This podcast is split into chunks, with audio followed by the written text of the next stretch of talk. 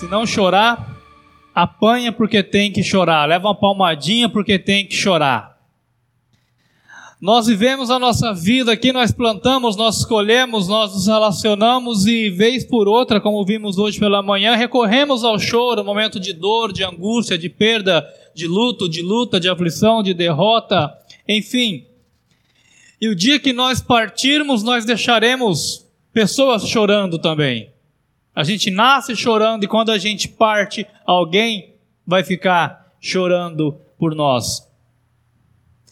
As nossas lágrimas, irmãos, lágrimas mesmo, a gente sabe, elas são secáveis. Você está chorando, você pode pegar um lenço e secar as suas lágrimas. Você está chorando, você pode pegar as suas mãos e secar as suas lágrimas. Ou então, ainda que você não use lenço ou mãos, o próprio vento vai secar, vai enxugar as suas lágrimas. Por quê? Porque ninguém guarda lágrimas. Você não vai chorar e vai ficar guardando as suas lágrimas. Ninguém guarda lágrimas exceto Deus. Porque o salmo diz aqui que Deus guarda as nossas lágrimas. Deus guarda a lágrima do fiel. Contaste os meus passos quando sofri perseguições. Recolheste as minhas lágrimas no teu odre. Deus guardou a lágrima do fiel, no caso aqui de Davi, ele faz o mesmo conosco. Deus tem a, a, um, um vaso, Deus tem um vasilhame, um recipiente onde ele vai recolher as nossas lágrimas, diz aqui a palavra no Salmo 56. Davi vinha passando por um momento muito difícil. Ele vem passando por um grande sofrimento. Ele diz então que nesse seu sofrimento, quando ele chorou, o Senhor entrou em cena e guardou as suas lágrimas. Eu vou ler o Salmo do verso 1 ao verso 8 para a gente entender um pouquinho o que, que Davi está falando. Ele começa dizendo assim: Tem misericórdia de mim, ó Deus, porque o homem procura ferir-me e me oprime pelejando todo dia. Os que me espreitam continuamente querem ferir-me, e são muitos que atrevidamente me combatem. Em me vindo o temor, hei de confiar em ti.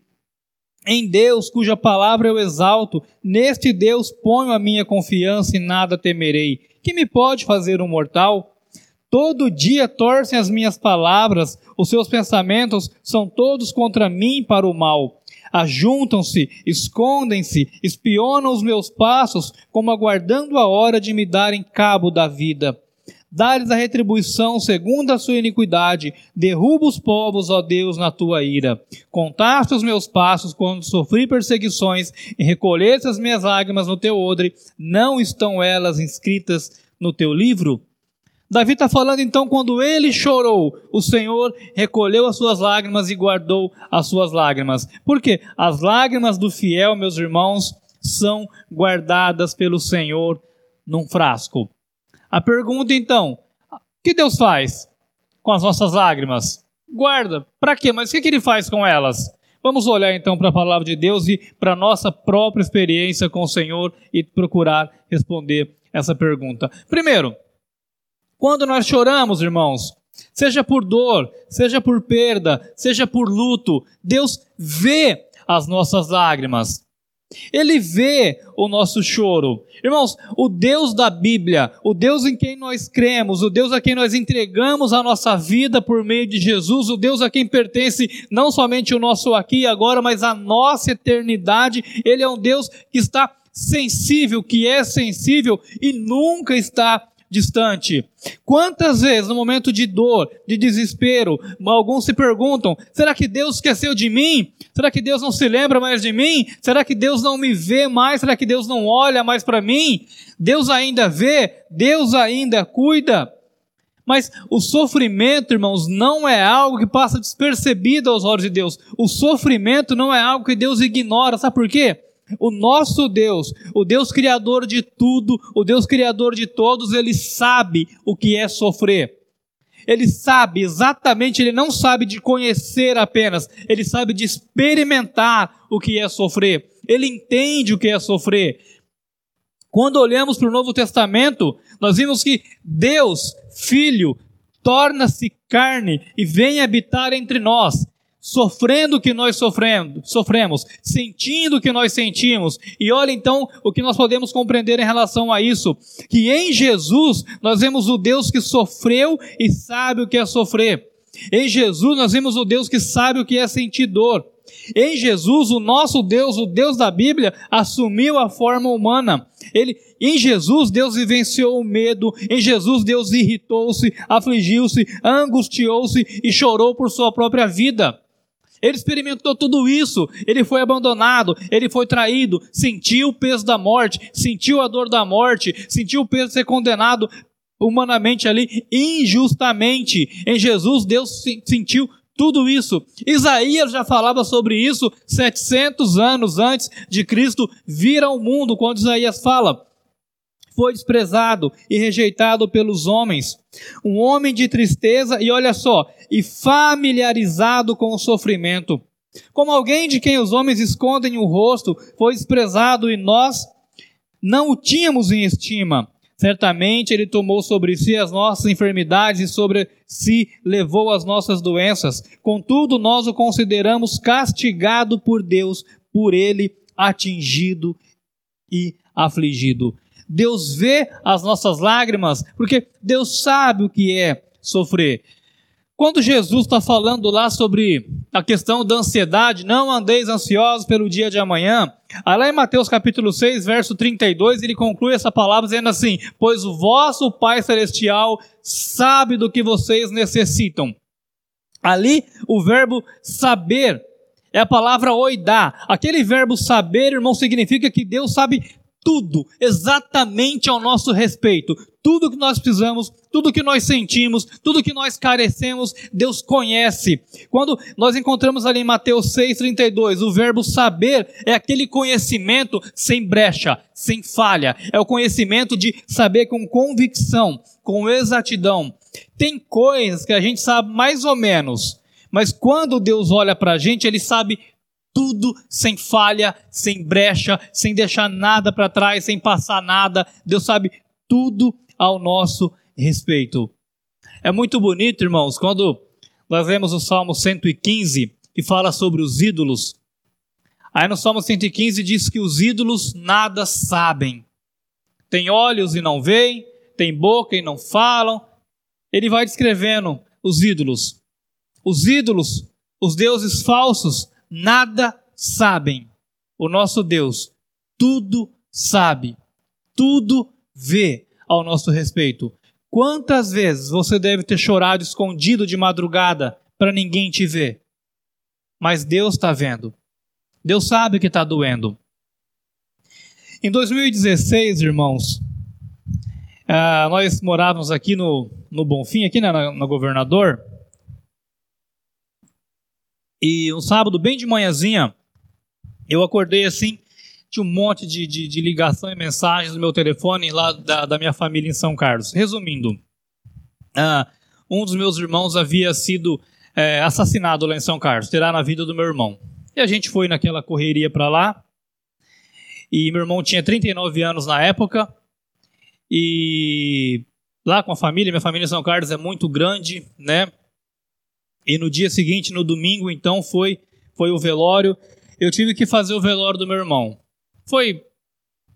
Eu tenho hoje, completo agora, nesse ano, 13 anos de ministério pastoral, e, na, aquela mensagem foi a mais difícil que eu preguei em toda a minha vida, e Deus me, que Deus me livre de, de algo assim, mas não, não espero passar por isso novamente, ter que pregar numa situação dessa. Mas eu fiz o velório, preguei, e, e eu, eu, me lembro recordando assim que quando eu recebi a notícia, eu fiquei obviamente abalado, assustado, mas eu, eu, eu não chorei, fomos para lá, eu mantive a calma, porque a, a, minha família, meus irmãos, alguns sabem, a minha família ainda até hoje, infelizmente, não conhece a Cristo. Eu sou o mais novo de uma família de 11 filhos e 40 e poucos sobrinhos e netos, bisnetos que meu pai tem. Eu sou o único da minha família pela graça e misericórdia de Deus, uh, que conhece a Cristo ou foi resgatado por Cristo. Enfim, então eu tinha que manter a calma naquele momento. E no domingo eu fiz ali o velório do meu irmão, uh, com, com os meus pais debruçados sobre o caixão, chorando. Meu, meus pais são, são bem de idade já. Mas, irmãos, eu não derramei uma lágrima sequer. Voltamos para cá. eu não derramei uma lágrima sequer. Mas Deus sabia que por dentro eu estava totalmente abatido. Exatamente um ano depois, exatamente um ano, quando o mesmo dia, quando completou um ano, eu estava tomando banho e eu lembrei que fez um ano que meu irmão tinha partido. E ali eu chorei feito criança. Um ano depois. Eu fiquei um ano segurando as lágrimas. Mas Deus sabia que eu estava chorando por dentro. Deus sabia o quanto doía. Esse é o seu caso. Deus sabe o quanto dói em você a perda, a derrota, o luto, a traição, o abandono, talvez os seus erros, como vimos hoje de manhã, o seu pecado, as suas falhas que te machucam ainda. Ele sabe o quanto dói, o quanto isso mexe com você. Então, se você está passando por alguma aflição, não pense em hipótese alguma que Deus não se importa, que Deus não liga, que Deus não dá a mínima. O Deus da Bíblia, meus irmãos, é o Deus que. Pode passar, por favor? Parou o meu aqui. Agora foi. O Deus da Bíblia, irmãos, é o Deus que vê, é o Deus que se importa, é o Deus que conta as nossas lágrimas, sabe a intensidade do nosso choro. Então, não pense que você está sozinho nesse momento difícil que você está enfrentando, porque um crente em Jesus nunca está sozinho. A partir do dia em que você entregou a sua vida a Jesus, você nunca esteve e nunca estará sozinho. Por mais que você tenha chorado, sofrido, saiba, creia de todo o seu coração que tem alguém que está vendo, e esse alguém é o nosso Deus.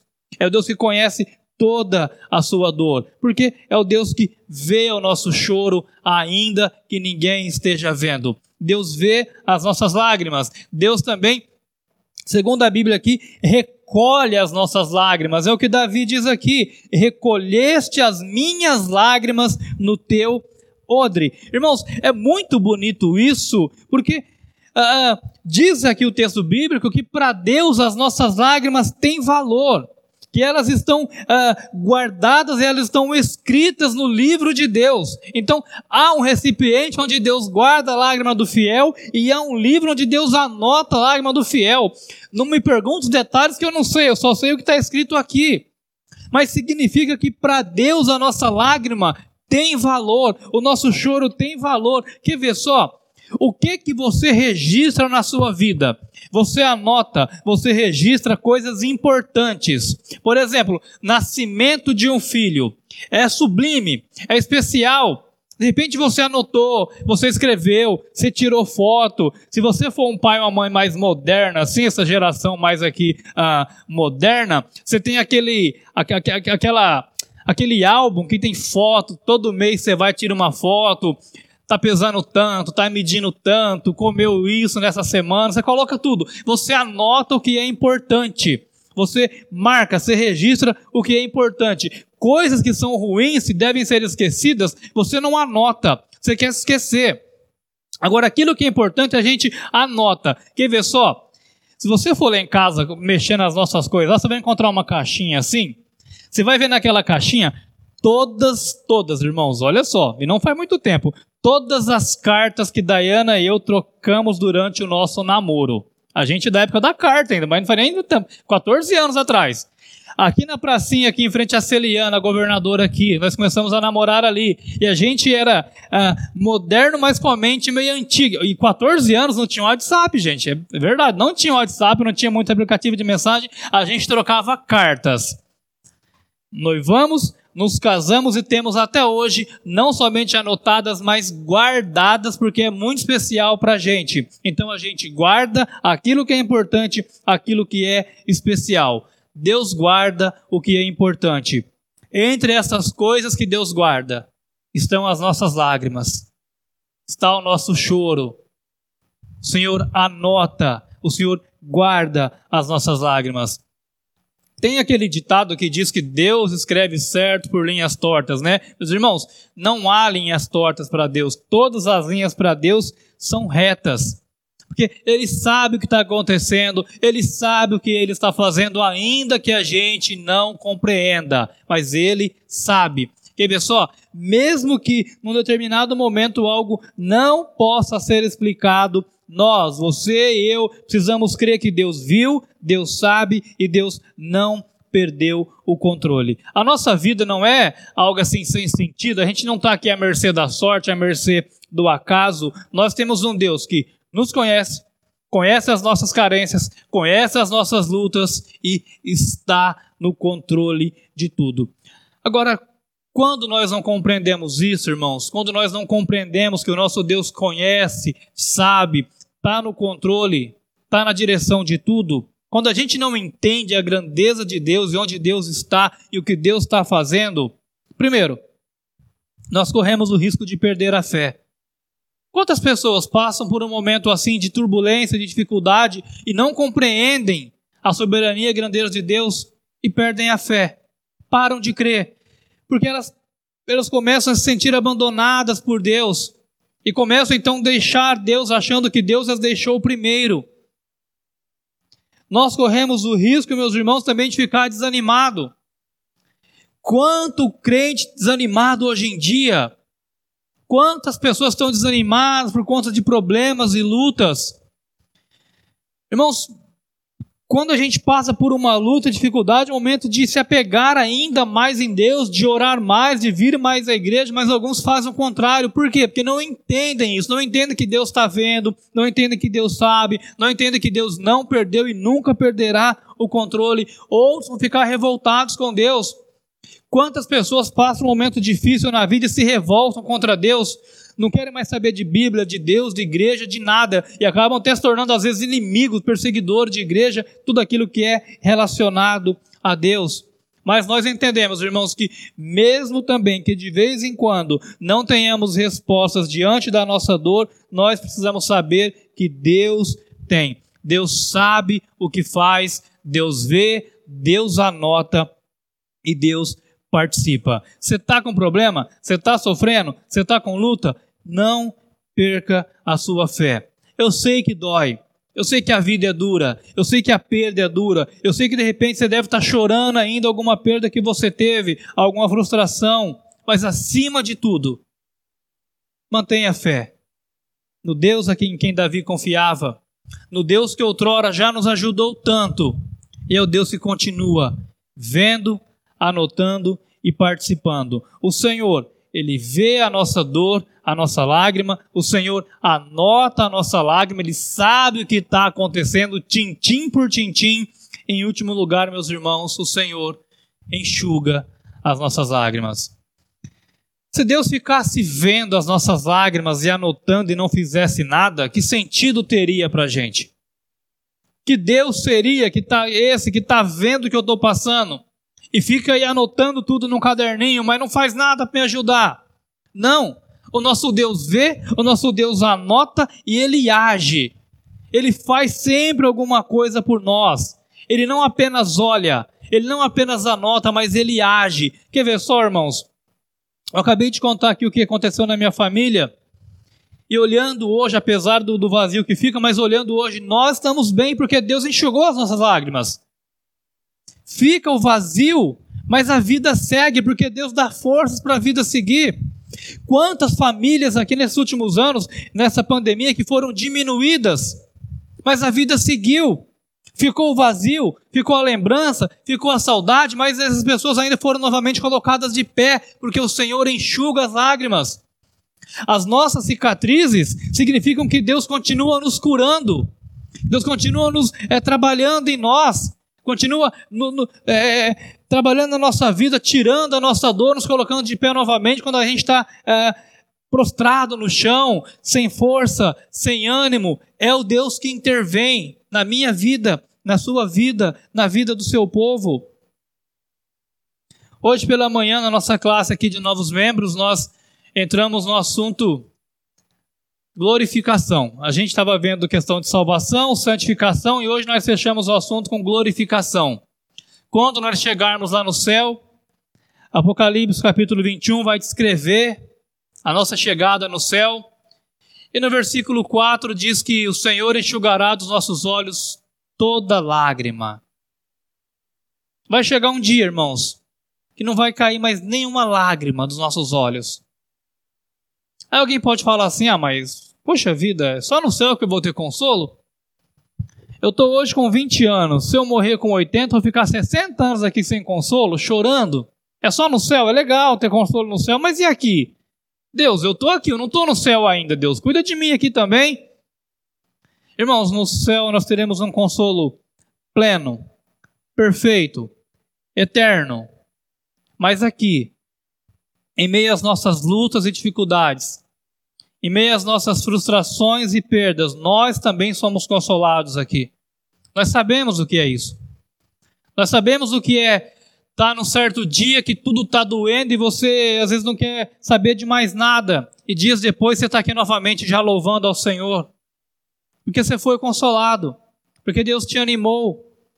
Nós sabemos o que é sentir uma dor tamanha, aquela dor emocional que chega a doer no nosso corpo físico e você não consegue pensar em nada, só naquela dor, e meses depois aquela dor foi tirada, passou, ficou a lembrança daquilo, momento ruim, ficou vazio, tudo, mas você está novamente aqui, porque Deus nos consola aqui também. Deus nos consola enquanto nós estamos aqui. Quer ver só? Vamos pensar um pouquinho no caso de José, José do Egito. José chorou amargamente. Pensa num menino que deve ter chorado. Esse menino chama-se José. Na adolescência, ele é vendido pelos irmãos para um país estranho. Como se não bastasse ser vendido, foi vendido pelos irmãos. Vai para um país distante, estranho. Só que lá na frente, a gente conhece a história de José a gente vê que José teve as suas lágrimas enxugadas por Deus. Deus consolou José. Deus mudou a situação de José. José era odiado pelos irmãos, foi vendido como escravo. Chega lá no Egito, ele é preso. Na prisão, ele é esquecido. Tenta imaginar quantas noites, desde a adolescência, José deve ter chorado. Tenta imaginar o sofrimento todo que ele passou. Aí chega lá o final da história de José. A vida de José toma um outro rumo, Deus muda a situação de José e, consequentemente, a vida do povo de Israel, porque fazia parte, é o Deus que vê, é o Deus que sabe, é o Deus que está no controle. Aí José tem dois filhos, Manassés e Efraim. E os nomes bíblicos têm muito significado. E olha só, os filhos de José nascem. Gênesis 41, 51 e 52 diz assim: ao primeiro, José deu o nome de Manassés, dizendo: Deus me fez esquecer todo o meu sofrimento e toda a casa de meu pai. Ao segundo filho, chamou Efraim, dizendo: Deus me fez prosperar na terra onde tenho sofrido. Tanta dor, tanto choro. Lá na frente ele tem dois filhos. Dois filhos, cada nome com uma mensagem. Primeiro, Deus me fez esquecer. Segundo, Deus me fez prosperar. É o Deus que consola, meus irmãos, e é o Deus que abençoa. Imagine quantas noites esse menino José deve ter chorado de saudade da família, de medo do que viria. Quando eu saí de São Carlos, vim morar aqui em Campinas para estudar aqui na Teológica, eu tinha 21 anos de idade, vim morar sozinho, eu Primeiro ano eu sentia saudade da mãe, do pai, com 21 anos de idade. Já era ruim, São Carlos, ali do lado. Imagine aí esse menino, José, adolescente, vendido, já não tinha mãe, vendido pelos irmãos, num país estranho, escravo. Chorou tremendamente. Só que lá na frente, ele não apenas é consolado, mas ele reconhece. E ele então coloca ali ah, nos seus filhos os nomes que contavam a sua história. Eu chorei, eu sofri, apanhei. Chorei muito de medo, de dor, de angústia, de raiva, tristeza. Mas hoje eu estou aqui e Deus me fez esquecer. Deus me limpou, Deus me curou, Deus mudou a minha situação, Deus tirou a minha dor, Deus enxugou as minhas lágrimas. E não apenas isso, Deus me fez prosperar, Deus me abençoou, Deus fez por mim coisas que eu não esperava. Deus abençoou de uma maneira que talvez eu não seria tão abençoado se eu não tivesse passado por esse sofrimento que eu passei. É isso que José vem contando aqui. A gente olha para José então e entende que ele chorou, mas Deus viu, Deus agiu e Deus enxugou as suas lágrimas. Pensamos então, meus irmãos, na nossa vida, em tudo que nós estamos falando nessa noite, que as recompensas que Deus tem para dar àqueles que confiam nele são muito maiores que as lutas que enfrentamos. O caminho que Deus tem preparado para nós também é muito maior do que o caminho que trilhamos até aqui. Deus tem muito mais para nos dar do que o mundo tem para nos afligir. É o caso de José. É o nosso caso também. Apesar de dor, de tristeza, haverá sempre para um filho de Deus, para um servo do Senhor Jesus, o consolo e a bênção do Senhor. Nós, meus irmãos, todos temos vivenciado isso. Nós somos provas de que isso é verdade, que isso não foi possível só para José e para Davi, porque eram queridinhos de Deus. Nós também sabemos o que é ser consolado e nós também sabemos o que é ser abençoados. O Deus da Bíblia é um Deus pessoal que nos ama, que entra na nossa vida e que participa dela. A experiência mais profunda que alguém pode ter é conhecer o amor desse Deus e conhecer o cuidado desse Deus, saber que Ele tem interesse, meus irmãos, em participar da nossa vida e que Ele tem poder para mudá-la. Talvez você tenha buscado muitas coisas por aí, mas que a sua grande prioridade seja conhecer esse amor, seja conhecer esse cuidado de Deus. O Deus que olha, o Deus que anota, o Deus que age, o Deus que cuida, o Deus que consola. O versículo 8 do Salmo 56, que é o nosso versículo base da mensagem dessa noite, é uma passagem muito bonita, mas a ideia mais forte do Salmo se encontra no verso 10 e no verso 11, quando Davi diz assim: Em Deus, cuja palavra eu louvo, no Senhor, cuja palavra eu louvo, neste Deus ponho a minha confiança e nada temerei. Que me poderá fazer o homem? É como se Davi dissesse: Olha, me fizeram chorar, e eu chorei muito. Me perseguiram e eu chorei muito. Me traíram e eu chorei muito. Me bateram e eu chorei muito. Mas eu confio em Deus. E nesse Deus eu ponho a minha confiança e esse Deus eu louvo. É, Davi resume a ideia desse jeito. Eu já sofri, eu já perdi, eu já apanhei, chorei demais, mas nada disso vai tirar a confiança que eu tenho em Deus, e nada disso vai impedir o meu louvor de ser dedicado ao meu Deus. Nem o meu choro, nem a minha dor, nem o meu desespero, nem a minha tristeza vão diminuir a minha fé e também vão tornar Deus indigno do meu louvor, porque Ele continua sendo digno do meu louvor e continua sendo digno da minha fé. É isso que Davi está falando aqui. Então, você não precisa chorar sozinho. Deus está com você, vendo, contando e anotando. Lembre-se que em Jesus, Deus chorou conosco. Em Jesus, Deus chorou com os homens. Deus chorou com a humanidade. Em Jesus, Deus sofreu com os homens. E em Jesus, meus irmãos, Deus seca as nossas lágrimas. Tanto aqui, principalmente quando nós chegarmos lá na morada eterna, Ele tem preparado para cada um de nós. Que o Senhor, nessa noite, meus amados irmãos, continue nos consolando por meio de Sua palavra e por meio de Seu Espírito Santo. Que nós possamos, nessa noite, logo mais, voltarmos para as nossas casas, ainda com as nossas lutas, com os nossos sofrimentos, mas com o coração e com a vida um pouco mais leves, sabendo que nós não estamos abandonados, esquecidos e nem desamparados.